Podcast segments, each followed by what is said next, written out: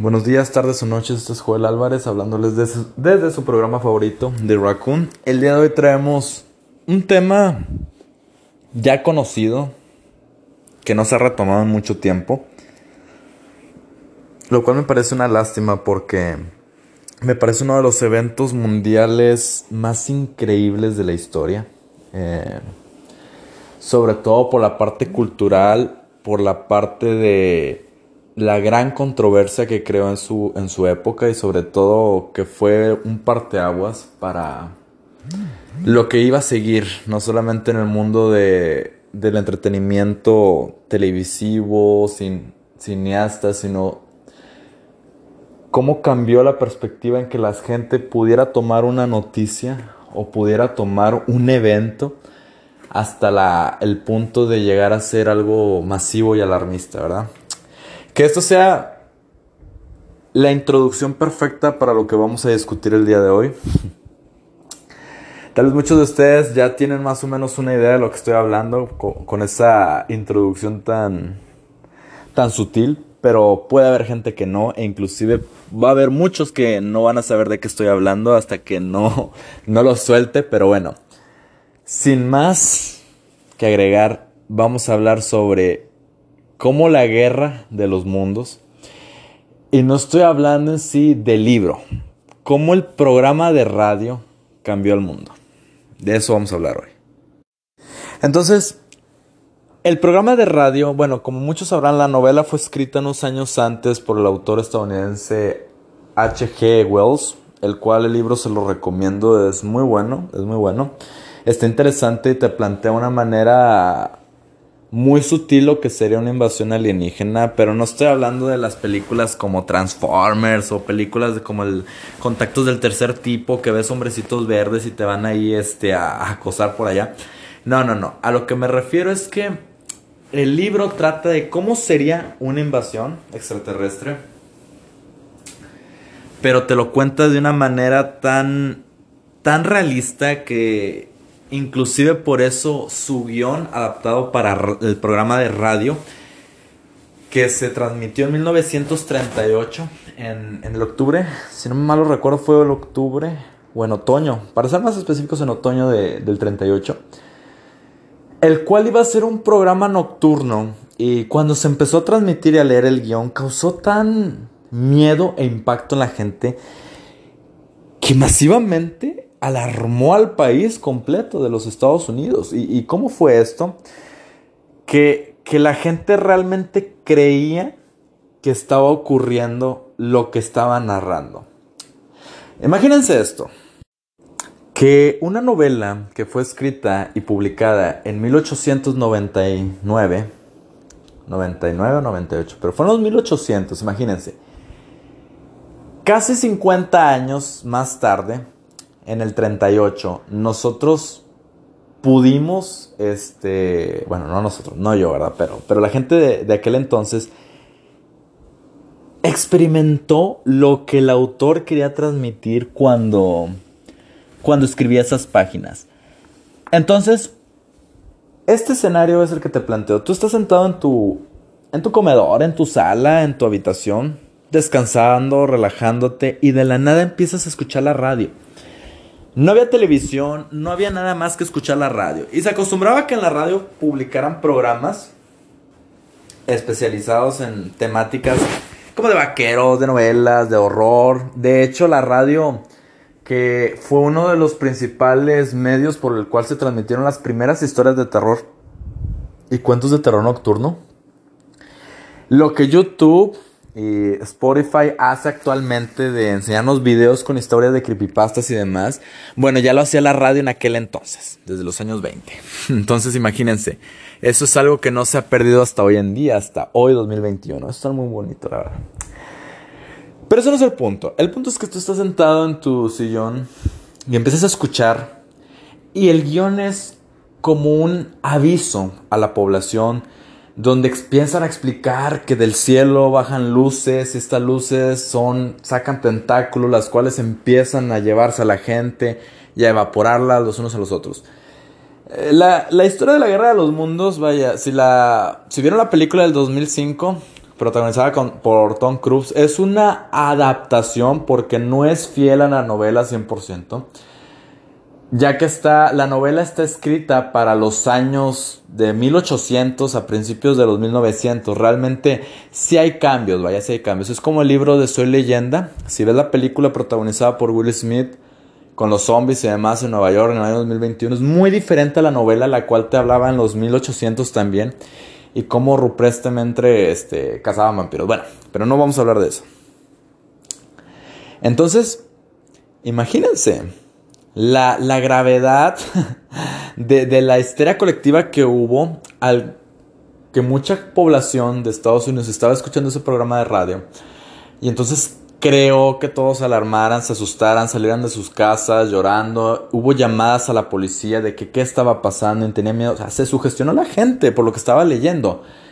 Unas horas más tarde eh, salieron a declarar que se trataba de un especial de radio, de un programa de radio llamado La Guerra de los Mundos para calmar a la población, pero, pero en su tiempo, ¿no? Imagínense, y las noticias no era como hoy en día, que si quieren desmentir algo, a los 5 segundos, 10 segundos se empieza a distribuir y a publicar y la gente lo empieza a ver, no, no, no, eso iba a tardar horas.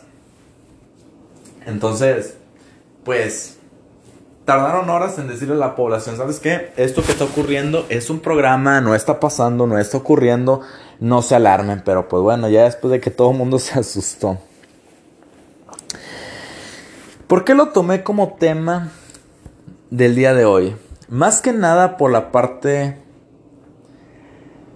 de lo que trajo consigo eh, la experiencia desagradable que sufrió Estados Unidos ese día.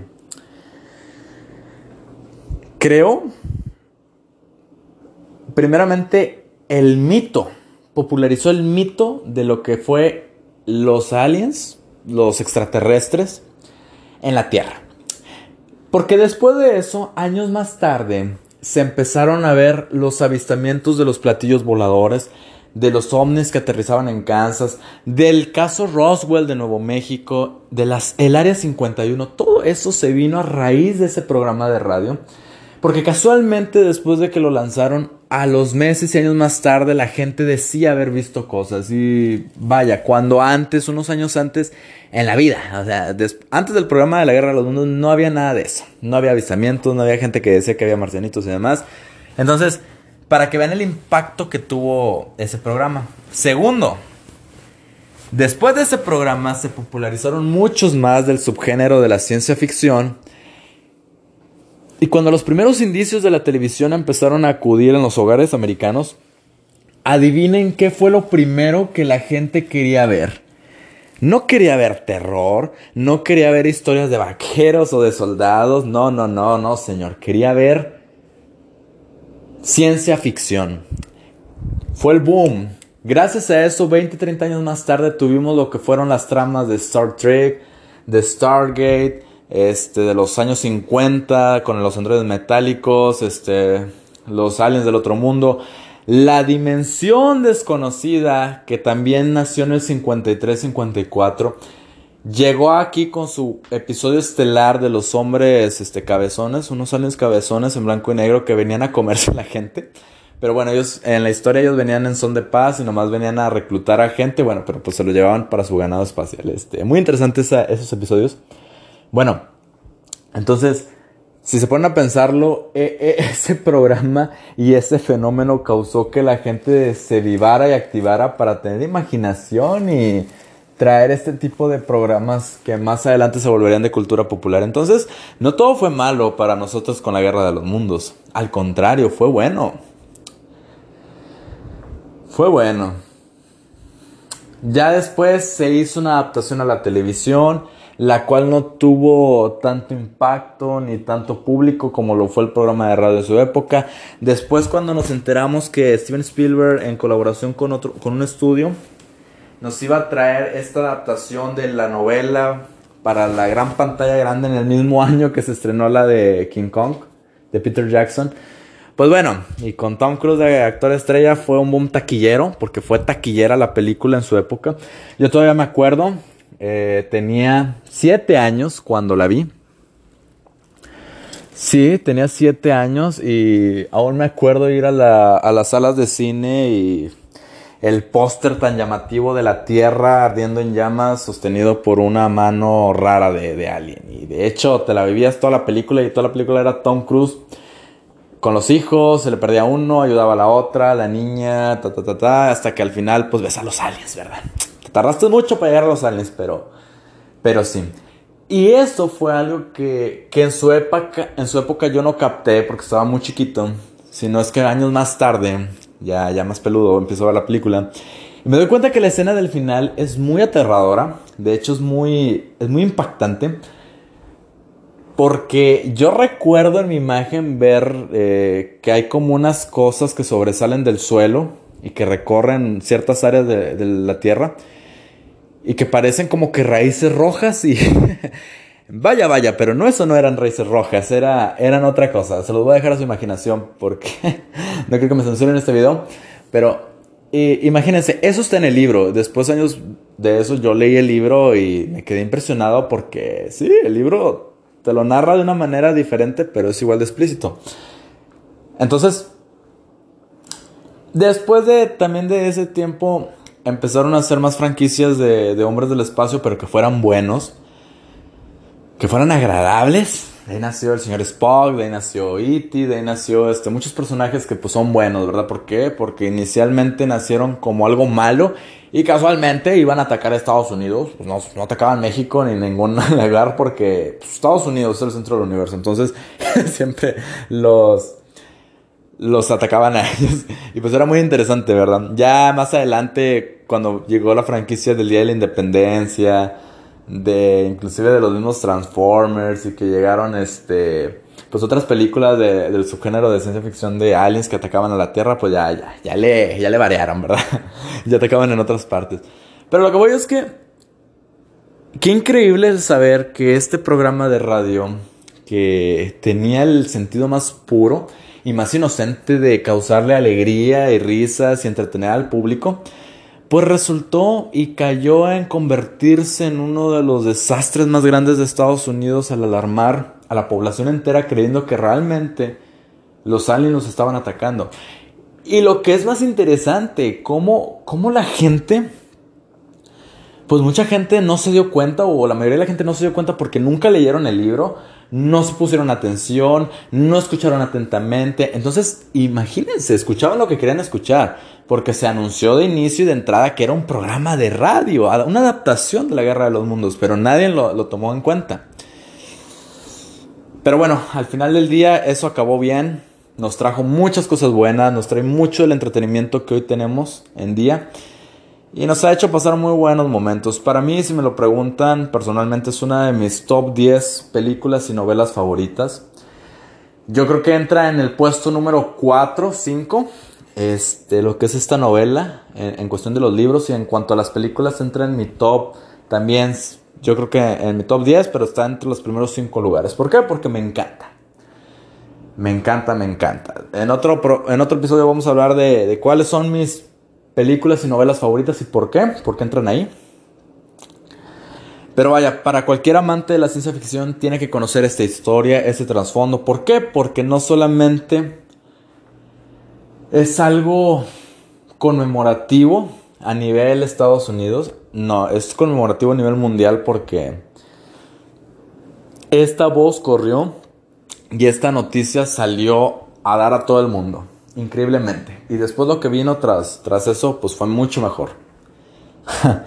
Yo creo que muchas de las cosas que tenemos hoy en día, y de las películas, y novelas, y historias, inclusive hasta los aficionados que van y dicen que se toparon con un alienígena y con todas esas historias, pues no las tuviéramos si no hubiera ocurrido lo que pasó con la guerra de los mundos.